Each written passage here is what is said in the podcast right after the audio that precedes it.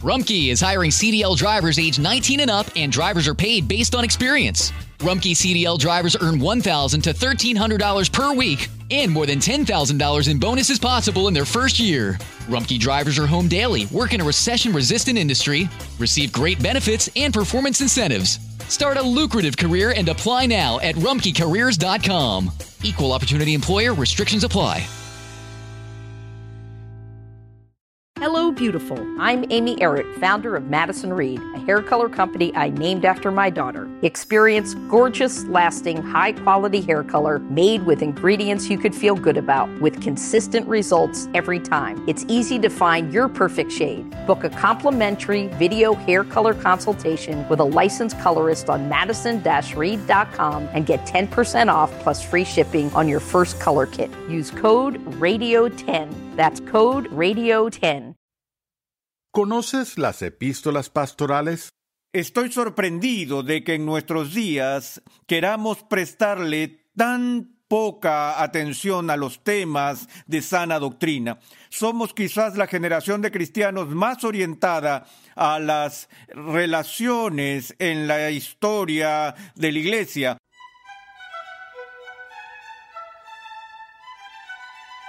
Bienvenido a una nueva entrega de Renovando tu Mente. Hoy continuamos con el episodio 22 en la serie de enseñanza del polvo a la gloria Nuevo Testamento. En esta serie, que consta de 57 episodios en total, 30 episodios sobre el Antiguo Testamento y 27 sobre el Nuevo Testamento, el Dr. R.C. Sproul nos muestra la verdad bíblica a lo largo de toda la Escritura. En el episodio anterior aprendimos sobre las cartas que Pablo escribió desde la prisión y vimos que éstas contienen parte de la más rica teología y de la mejor sabiduría del apóstol para una vida agradable a Dios. En este episodio trataremos sobre las cartas de Pablo conocidas como las epístolas pastorales. Te invito a escuchar la clase del día de hoy con el Dr. R.C. Sproul en la voz de Pepe Mendoza mientras explica lo que estas cartas pastorales nos enseñan acerca del liderazgo en la iglesia.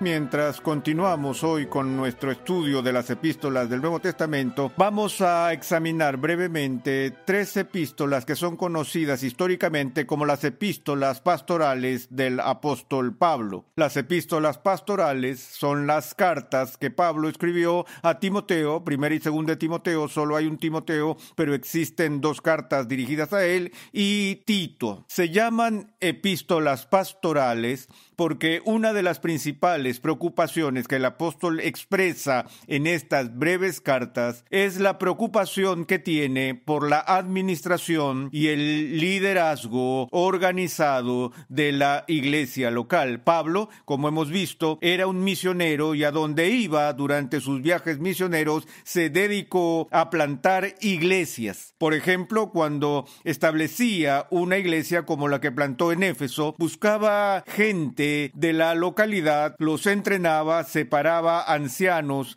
para que llevaran a cabo el liderazgo de la iglesia local. La tradición señala que, por supuesto, Timoteo fue puesto a cargo de la congregación de Éfeso por un periodo de tiempo después de que Pablo partió del lugar. Y la relación que Pablo disfrutó con Timoteo es una que se destaca en el Nuevo Testamento. Si alguna vez queremos un ejemplo de mentoreo, en la Biblia, lo veremos en la relación entre Pablo y su amado discípulo Timoteo. El cuidado personal que Pablo muestra para Timoteo se presenta muy dramáticamente en estas epístolas pastorales, sobre todo en segunda de Timoteo, porque en ese momento Pablo está al borde de su propia ejecución y se da cuenta de que el final de su vida está cerca y por eso le escribe a su amado discípulo Timoteo, tenemos algunas de las más conmovedoras expresiones de preocupación personal y amor por Timoteo y la iglesia que provienen de la pluma del apóstol en la última parte de segundo de Timoteo. Ahora, en las epístolas pastorales vemos de nuevo a Pablo actuar como un teólogo comprometido y vemos su lucha constante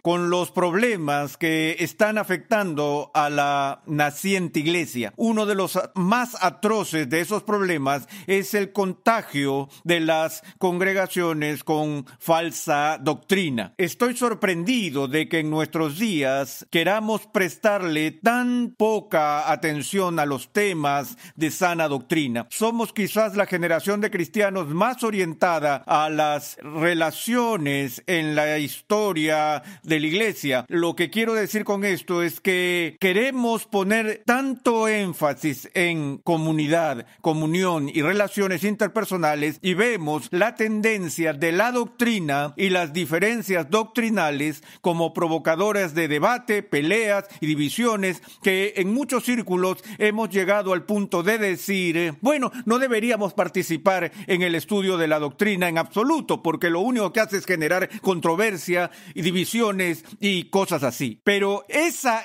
idea sería totalmente ajena al pensamiento del apóstol Pablo, porque Pablo siempre veía una relación indisoluble entre una verdadera comprensión de la palabra de Dios y las relaciones correctas. Hubiera sido una falsa dicotomía para el apóstol hacer una división entre doctrina y práctica. Él estaba muy preocupado, ya la iglesia estaba empezando a crecer en su lugar original con la invasión de las falsas enseñanzas. Existe esa tendencia de forma particular en cualquier nueva iniciativa que está más o menos en sus etapas formativas, donde todo el mundo quiere imponer su punto de vista particular o sus opiniones sobre la institución naciente. Así vemos que esta preocupación se repite una y otra vez en las epístolas pastorales. Pero también hemos visto que Pablo estaba preocupado por dar directrices para la administración de las iglesias locales. En el capítulo 3 de Primera de Timoteo tenemos el texto clásico de las calificaciones del Nuevo Testamento para el liderazgo de la iglesia. El capítulo 3 de Primera de Timoteo comienza con estas palabras. Palabra fiel es esta, si alguno aspira al cargo de obispo, buena obra desea hacer. Un obispo debe ser, pues, irreprochable, marido de una sola mujer, sobrio, prudente, de conducta decorosa, hospitalario,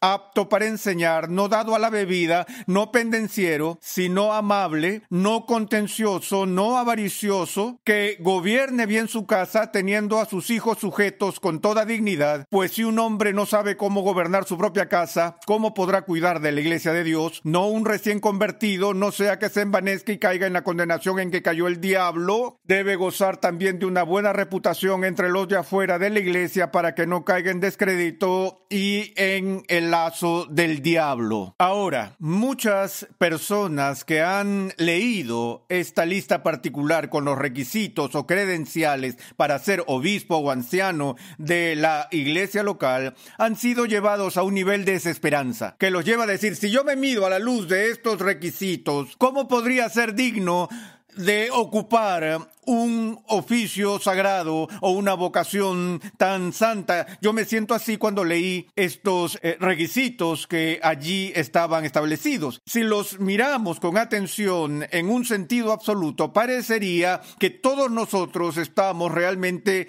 descalificados para servir en posiciones de liderazgo en la iglesia. Ahora bien, la teoría de algunos estudiosos del Nuevo Testamento señala que el género literario que el apóstol utiliza aquí en este segmento de la carta pastoral es llamado un panegírico. Un panegírico tiene sus raíces en las aclamaciones públicas de los héroes o en el contexto de una oración fúnebre en la que se elogia a alguien y el proceso en ese tipo de circunstancias cuando honramos a alguien públicamente, ya sea en la muerte o en algún otro evento. Tenemos una tendencia a extrapolar las cualidades más prominentes que se exhibieron en vida o que se pusieron de manifiesto en su vida antes de que falleciera y en ese sentido son puestas de forma prominente, casi de una forma idealizada exagerada. Ahora, si eso es lo que Pablo está haciendo, él está diciendo, aquí están los rasgos de carácter que estamos buscando entre los líderes de la iglesia. Nadie los tiene de manera absoluta, pero cuando una persona los manifiesta en alguna medida o en algún grado cualitativo, emerge como un eh, candidato para este tipo de liderazgo. Ahora, hay controversias que han surgido en la historia de la Iglesia sobre algunos de los requisitos eh, em, específicos que se plantean. Por supuesto, el primero, un obispo o un anciano debe ser intachable. Esta es la primera señal de que estamos hablando en términos idealistas, porque ninguno de nosotros es sin culpa. Entonces es obvio que el apóstol no está hablando en un sentido absoluto. Pero la segunda característica es la que ha provocado mucha controversia, marido de una sola mujer. ¿Qué quiso decir con esto? Bueno, él no explicó lo que quiso decir. Hay varias posibilidades de lo que el autor podría haber tenido en mente. Una de ellas es que si alguien va a ser un anciano obispo, no puede estar divorciado. Hay muchas iglesias que han tomado la posición de que los ancianos, obispos u oficiales de la iglesia no pueden ser divorciados, incluso si se juzga que son la parte inocente en el juicio de divorcio. Eso no importa. Ellos no son elegibles para tener un cargo en una iglesia. Como dije, hay muchas iglesias que tienen esa posición, pero si el texto significa que solo se puede ser el marido de una mujer y descarta a cualquiera que sea divorciado o divorciado y vuelto a casar, entonces también por extensión tendría que excluir a un viudo que toma a una segunda esposa, lo que hace preguntarnos por qué razón eso descalificaría a alguien de ocupar un cargo en la iglesia. La otra opción es la alternativa que yo favorezco y es que Pablo está hablando dentro del escenario del siglo I y que uno de los requisitos para el liderazgo de la iglesia es la monogamia, que un pastor u obispo anciano no puede escandalizar a la comunidad cristiana al tener varias esposas. Esta declaración simplemente prohíbe la poligamia. Bueno, hay otras preguntas acerca de la capacidad de enseñar, en qué grado un obispo o un anciano debe tener la capacidad de enseñar. No necesariamente debe tener doctorados o ser extremadamente dotado, sino que deben ser capaces de conocer las cosas de Dios y ser capaces de comunicar al rebaño ese conocimiento de algún modo y con algún grado de habilidad. Igualmente leemos en el versículo 8, de la misma manera también los diáconos deben ser dignos de una sola palabra, no dados a mucho vino, ni amantes de ganancias deshonestas, sino guardando el misterio de la fe con limpia conciencia. Que también estos sean sometidos a prueba primero y si son irreprensibles, que entonces sirvan como diáconos. De igual manera las mujeres deben ser dignas, no calumniadoras, sino sobrias, fieles en todo. Entonces aquí, así como en la carta a Tito, el apóstol expone los requisitos para el liderazgo de la iglesia y establece ciertamente un alto estándar al que todos los que son puestos en una posición de autoridad y liderazgo en la iglesia deben aspirar. Ahora, en la segunda carta de Pablo a Timoteo, como había dicho, esta es escrita cerca del final de la vida de Pablo y el afecto que siente por su discípulo es casi palpable mientras leemos este texto. Recuerden que Timoteo había sido reclutado por Pablo y se le unió en sus viajes misioneros después de que Pablo tuvo que pasar por la poco envidiable tarea de despedir a uno de sus compañeros de viaje y asistente en jefe, quien había trabajado estrechamente con él en su viaje misionero anterior. Estoy hablando de Juan Marcos. Sabemos que Bernabé y Pablo tuvieron algunas discusiones acerca de esta relación con Juan Marcos Porque Juan Marcos simplemente no estaba funcionando en este campo de trabajo particular. A menudo pienso en esto cuando escucho de gente que ha pasado por la dificultad de perder su trabajo o ser despedidos. Creemos que podía ser una catástrofe cuando una persona pierde su trabajo, pero en la providencia de Dios, cuando una persona es despedida de un trabajo particular, podría ser visto como una catástrofe por ese individuo o podría ser visto más adecuadamente como un acto providencial con el que Dios está redirigiendo la energía y la labor de ese individuo a una tarea más apropiada para esa persona y para el propósito de Dios. Aquí está el ejemplo de esto. Juan Marcos es un fracaso abismal como misionero. Él tiene que ser despedido por el apóstol Pablo. Bueno, este despido tiene como resultado eh, dos cosas. La primera de ellas es la aparición de Timoteo, que reemplaza a Juan Marcos y que viene a ser alguien de una importancia gigantesca para el desarrollo de la iglesia primitiva. La segunda tiene que ver con el propio Juan Marcos. Él no tiene nada que hacer, por lo que se va a casa, toma su pluma y en conjunto con el apóstol Pedro escribe el Evangelio según San Marcos, que es una labor que ha edificado a la iglesia de todos los tiempos. Así Dios redirigió el trabajo de Juan Marcos y lo usa de una manera magnífica como una bendición para toda la iglesia. De nuevo, en esta segunda epístola, cuando Pablo, en esta segunda epístola, mientras Pablo está enfrentando su ejecución inminente, se observa cómo él concentra la energía de su preocupación y su pasión a su discípulo Timoteo. Casi podríamos leer esto como su última voluntad y testamento, donde Pablo dice a Timoteo, Timoteo, estoy a punto de partir, vas a tener más y más responsabilidad y liderazgo en la iglesia. Estas son las cosas principales de las que necesitas tener cuidado. Estas son las cosas que debo advertirte. De nuevo vemos la tremenda preocupación de Pablo por la verdad.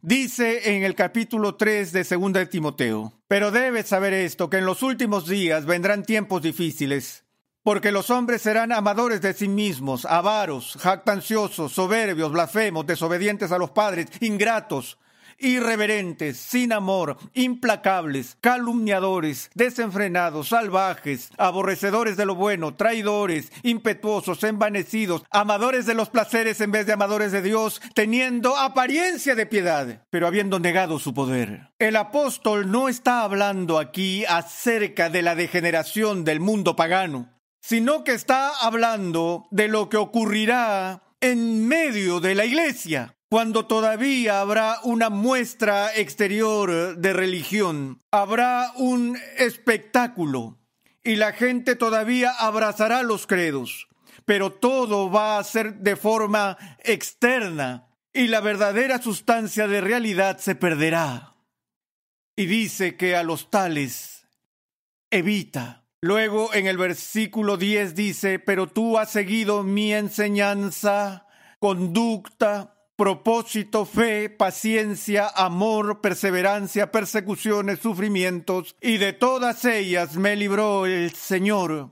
Y en verdad todos los que quieren vivir piadosamente en Cristo Jesús serán perseguidos. Pero los hombres malos e impostores irán de mal en peor, engañando y siendo engañados. Tú, sin embargo, persiste en las cosas que has aprendido y de las cuales te convenciste sabiendo de quiénes las has aprendido. Lo que Pablo está haciendo es enfatizar la importancia de la tradición bíblica o lo que es llamado en el griego la paradosis que literalmente significa una entrega. En este caso se trata de una entrega, una transmisión del cuerpo de verdad que debe ser transferido de una generación a la siguiente. Vimos esto cuando estudiamos el Antiguo Testamento y cómo Dios fue celoso por su pueblo Israel para asegurarse de que los preceptos que había comunicado a su pueblo fueran transferidos a las siguientes generaciones que se esperaba que los padres les enseñen a sus hijos. En este sentido, la escritura es profundamente conservadora pero no conservadora en un sentido reaccionario, sino conservadora en el sentido clásico de hacernos responsables de preservar o conservar el cuerpo de verdad que no tiene sus raíces en la tradición humana, en opinión o el conocimiento humano, sino en la fuente de toda verdad en Dios mismo. De lo que Pablo está hablando aquí es lo que llamamos la tradición apostólica. Entonces Pablo le dice a Timoteo, aférrate a ella, presérvala, recuerda de quién la has aprendido. Luego le habla de la fe de su madre y su abuela. Entonces va a la fuente final de esta tradición, las mismas escrituras, donde entrega esta magnífica declaración acerca de las escrituras. Toda escritura es inspirada por Dios y útil para enseñar, para reprender, para corregir, para instruir en justicia, a fin de que el hombre de Dios sea perfecto, equipado para toda buena obra. Este se ha convertido en un eh, texto clásico para el testimonio propio de la Biblia. Esto es la afirmación de que la Biblia es la palabra inspirada por Dios que toda la escritura es dada por el aliento de Dios. Es de su origen de lo que Pablo está hablando aquí, que no proviene de habilidad humana, sino que viene de la misma mente de Dios. Luego Pablo termina esta carta y las epístolas pastorales con un solemne encargo personal, capítulo 4. Te encargo solemnemente en la presencia de Dios y de Cristo Jesús, que ha de juzgar a los vivos y a los muertos por su manifestación y por su reino. Predica la palabra. Insiste a tiempo y fuera de tiempo, redarguye, reprende, exhorta con mucha paciencia e instrucción, porque vendrá tiempo cuando no soportarán la sana doctrina, sino que teniendo comezón de oídos acumularán para sí maestros conforme a sus propios deseos y apartarán sus oídos de la verdad y se volverán a mitos. Pero tú, sé sobrio en todas las cosas, sufre penalidades, hace el trabajo de un evangelista, cumple tu ministerio. Una vez más, ¿en qué se centra la urgencia de este cargo apostólico que es puesto sobre Timoteo? En la proclamación de la palabra con fidelidad, con valor, con perseverancia, y con paciencia, sabiendo que aquel que es fiel a esa verdad sufrirá persecución necesariamente, y como los profetas la soportaron en el Antiguo Testamento, siempre estarán en competencia con los falsos profetas que predican y enseñan lo que la gente quiere escuchar. Lo peor que podemos tener ante Dios es una oreja con comezón.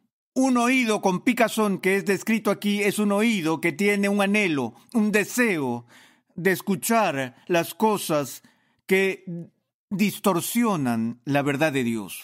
Por último, las palabras de despedida de Pablo en el verso 6, porque yo ya estoy para ser derramado como una ofrenda de libación, y el tiempo de mi partida ha llegado. He peleado la buena batalla He terminado la carrera. He guardado la fe. En el futuro me está reservada la corona de justicia que el Señor, el juez justo, me entregará en aquel día. Y no solo a mí, sino también a todos los que aman su venida. Poco después de esto, bajo los mandatos del emperador Nerón, Pablo fue ejecutado con espada en Roma. Y así cumplió esta profecía.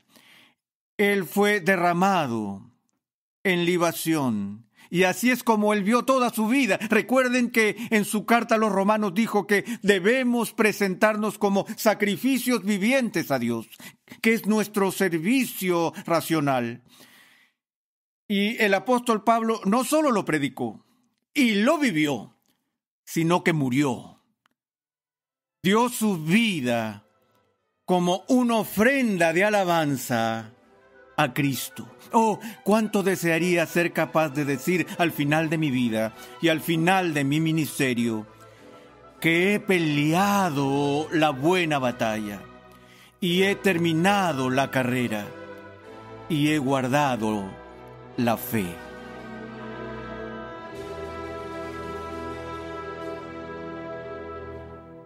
Las cartas del apóstol Pablo a Timoteo y Tito revelan un lado muy personal del apóstol.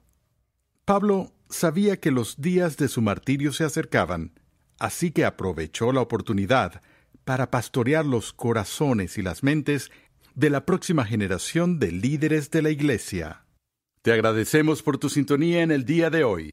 Renovando tu mente es posible gracias al generoso apoyo en oración y financiero de cristianos alrededor del mundo. Para hacer tu donación, por favor visita nuestra página web renovandotumente.org.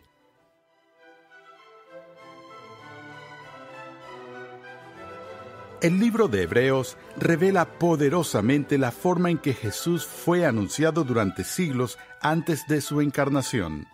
En el siguiente estudio de Renovando tu Mente, escucha mientras R.C. Sproul explica cómo las ceremonias, sacrificios y oficios del Antiguo Testamento se cumplen en Cristo. Renovando tu Mente es una producción de los Ministerios Ligonier la confraternidad de enseñanza del Dr. R.C. Sproul. Nuestra misión, pasión y propósito es ayudar a las personas a crecer en su conocimiento de Dios y su santidad. Para contactarnos, por favor, envíanos un correo electrónico a programa arroba renovandotumente.org con tus preguntas, testimonios y comentarios. También te invitamos a visitar nuestra página web renovandotumente.org, donde podrás descargar gratuitamente la guía de estudio de la serie de hoy y además encontrarás una amplia variedad de recursos, tales como clases, artículos y contenido multimedia, con la finalidad de cumplir con nuestra misión de proclamar, enseñar y defender la santidad de Dios en toda su plenitud a tantas personas como sea posible. Dios llama a su pueblo a ser transformado por la renovación de su mente. Es por esta razón que transmitimos una enseñanza que expone las glorias de Dios reveladas en la Biblia en el contexto de la cultura, la filosofía, la apologética, la ética y la historia de la Iglesia. Te invitamos a sintonizarnos nuevamente en esta misma emisora y en este mismo horario y a unirte a nuestra comunidad virtual en las redes sociales.